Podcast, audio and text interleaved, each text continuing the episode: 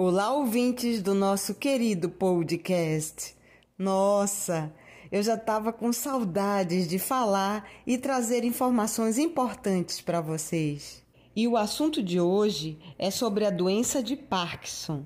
E quando eu escuto sobre o Parkinson, eu só lembro do ator do filme De Volta para o Futuro, que foi diagnosticado precocemente com 29 anos.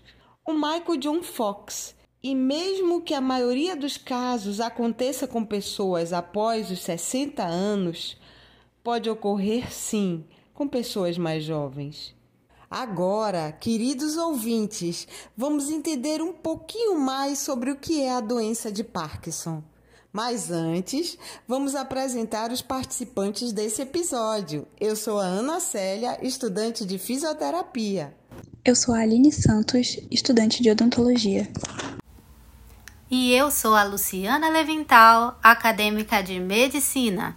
A doença de Parkinson, DP, descrita por James Parkinson em 1817, é uma das doenças neurológicas mais comuns e intrigantes dos dias de hoje. Tem distribuição universal e atinge todos os grupos étnicos e classes socioeconômicas.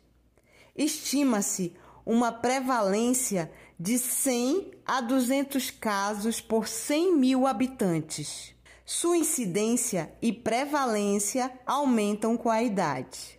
Do ponto de vista patológico, a doença de Parkinson é uma doença degenerativa cujas alterações motoras decorrem principalmente da morte de neurônios dopaminérgicos da substância nigra que apresentam inclusões intracitoplasmáticas conhecidas como corpúsculos de Levy.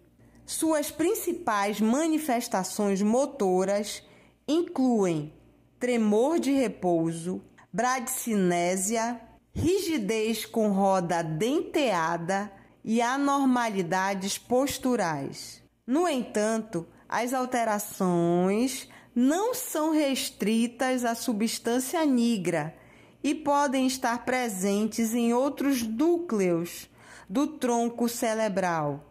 Por exemplo, núcleo motor dorsal do vago, no córtex cerebral e mesmo em neurônios periféricos, como os do plexo mioentérico. O diagnóstico da doença é feito com base na história clínica do paciente e no exame neurológico.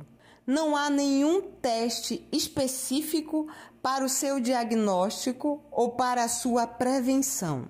Embora neurologistas geralmente concordem que o diagnóstico da doença de Parkinson requer a identificação de alguma combinação dos sinais motores cardinais, tremor de repouso, bradicinésia, rigidez plástica com presença de roda denteada, anormalidades posturais.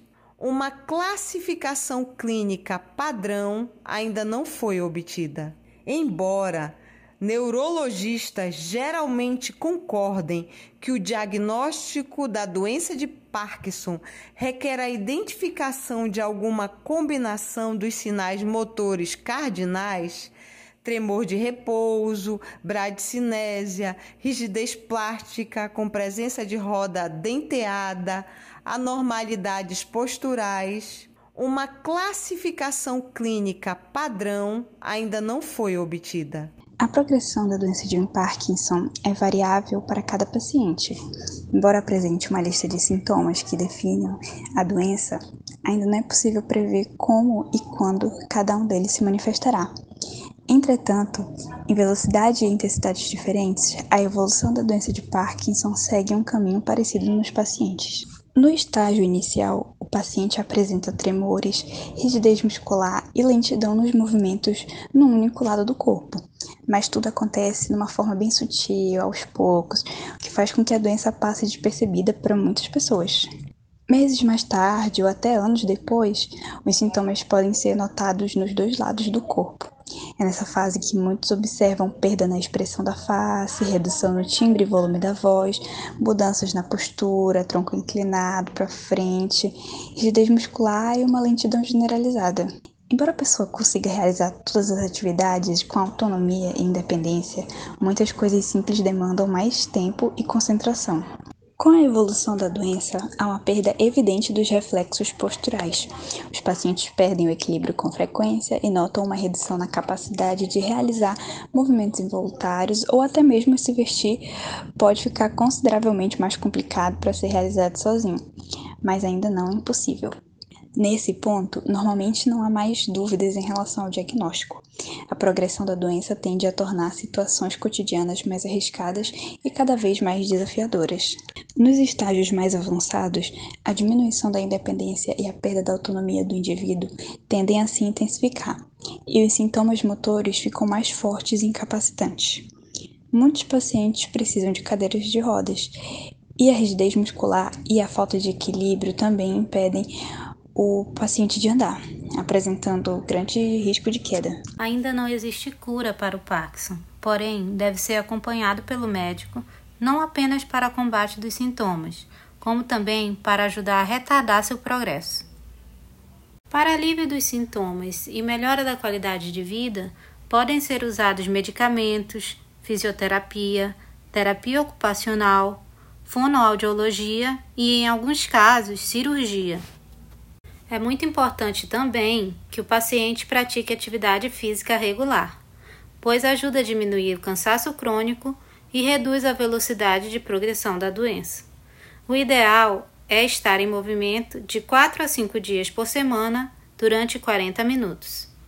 É isso, pessoal. Estamos chegando ao fim de mais um episódio do Telesaúde UFAM Podcast. Agradecemos sua presença. Para mais informações, nos siga em nossas redes sociais e nos vemos no próximo episódio.